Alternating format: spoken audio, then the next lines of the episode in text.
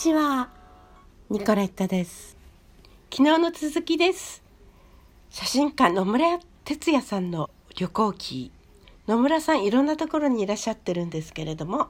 え、まあ、今回はあアムステルダムですね。のご紹介をしていきたいと思います。野村哲也さんのご紹介ですけれども1974年生まれ。まだお若いですね。岐阜県出身。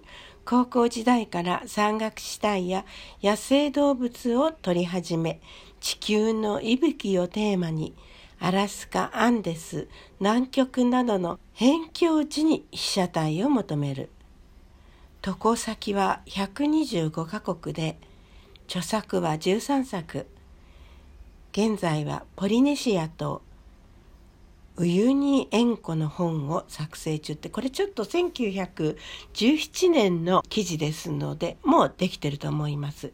ウユニ湖ウユニ塩湖って素敵ですよね。いつかは行ってみたいと思っていますけれども。これねトーク番組ですので写真をご紹介できないのがとても残念なんですけれども。昨日の続きですね。デンハーグからアムステルダムに移動し路面電車に乗って国立美術館へ。威風堂々としたレンガ造りの建物。中は目を引くダッチデザインで設計されていた。レンブラントの最高傑作と言われる夜景の前には人だかり。覗き込んで間近で見るとその精密さに押し返されるような木を感じた。そのすぐ脇に目的の作品フェルメールの牛乳を注ぐ女。一目見て周りの空気感が違うことに気づかされる。吸い込まれるように近寄るとキャプションの解説にこう書かれていた。この絵は日本の斜線構図で描かれておりその線は女性の右手首で交差している。だからこそ見た者は知らぬうちに牛乳へと視線が寄ってしまうのだろう。手を伸ばせばまるで女性に触れられそうでありフェルメール自身が消えている。それこそがフェルメールが人生をかけて追い求めたことではなかったのか。自分という存在を消し、時間や空間という垣根を取り払う。ただミルクを使うということは、この時代、性的な意味も必ず隠されているはず。絵を丹念に見ていくと、足温器の背後にキューピッドと長い棒を持つ飾り絵のタイルが描かれていた。足温器は女性のスカートの中を温めるもの。だからこそ周りに性的な描写が隠されている。それにしても見れば見るほど圧巻の構図だ。左側の窓から光が差し込み女性に陰影を与える。机の上にはブレッドプリンを作るのか大きめのパン器にミルクが繊細に注がれているウルトラマリンのエプロンと淡い山吹色の服そして右の空間と足温器へ視線が放たれていくということですね。あの随分昔になりますけれども1900年代ですね。子どもたちと一緒にこの美術館に行ったんですけれどももちろんフェルメールの絵も見ました、えー、レンブラントの夜景も見ましたけれどもね割と空いていたんですね。であのこのミルクね牛乳を注ぐ女も見たんですけれどもまあそんな目でその右の空間即音機はちょっと見なかったんですけどね。なるほどねってもう一回見てみたいですよね。日本に来たことあったんでしたっけ？もう忘れてしまいましたけれども。どうでしたでしょうか？去年の資料によりますと現在までの渡航先は150カ国。世界193カ国を目指しているということですね。もう少し詳しくご紹介したいと思います。秘境ガイドやテレビ出演。NHK のねホットスポットとかダーウィンが来たなど多数ですね。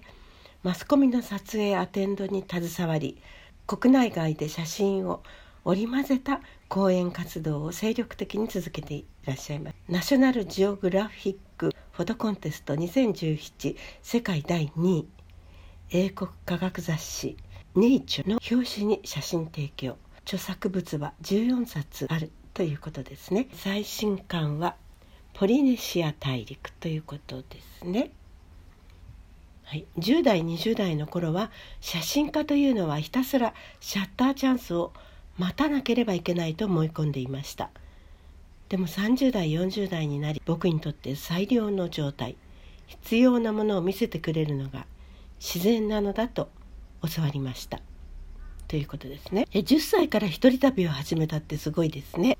高校時代から山岳風景や野生動物を撮るようになり今や南米や極地など150カ国以上の国々に被写体を求め世界を舞台に活躍する。特に南米に行き出してからはさまざまな偶然や奇跡を体験するようになったといいます。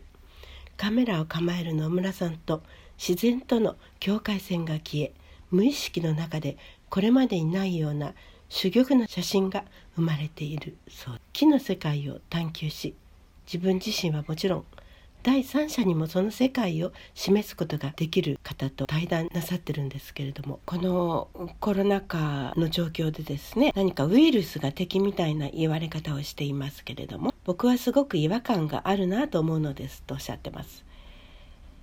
コロナのおかげで人の活動が止まればこんなに地球がきれいになるのだという事実が衝撃でしたということです。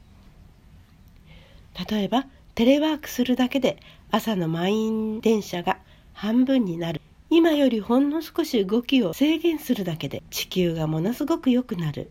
回復していく、えー、コロナはまさに人種に差別なく職業に関係なくまた富裕層貧困層有名無名地位肩書きに関係なく表現が適切でないかもしれませんがある意味平等ですねとこの木の先生はおっしゃってるんですけれども目に見えないという点で木というのも平等だということですね。欲を捨てた時本来の力が発揮できるそうです。ああ欲を捨てるなかなかできないですよね。野村さんは海外で牛をずっと見ていたからか牛の言葉がわかるようになったということです。うーんもううーんという声を出すとなぜか牛にとってはそれが I love you のようで必ずそばに寄ってきますっていうことです。日本でやってもなんと目をハートにして近寄ってくるんだそうです。人間の場合は国が変わることで言葉が違ってくる。野生の世界では多分世界中どこでも同じ言葉を動物はね話しているんじゃないかっていうことですね。あと面白いことをおっしゃってるんですけれども、自分が動物の写真を撮っている時に、ああ、ライオンだすげえと言って感激して撮っているような時は、大抵後から見返すと、ほとんどがボツになりますということです。写真を撮りながらそこに敬意を払っていると、野生動物が巣の姿を見せてくれることがよくありますということです。ホワイトライオンを撮りに行った時に撮影が3日間しかないという状況だったそうなんですけれどもそれではホワイトライオンにはまず出会えないなという話になった時に、えー、彼はですね何か多分出会えるだろうなという予感があったんだそうです。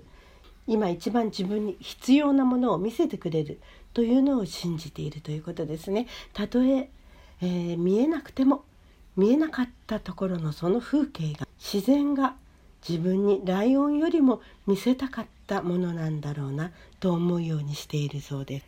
なんかねすごい深いですね。またこんな話機会があったらやってみたいと思います。野村哲也さんでした。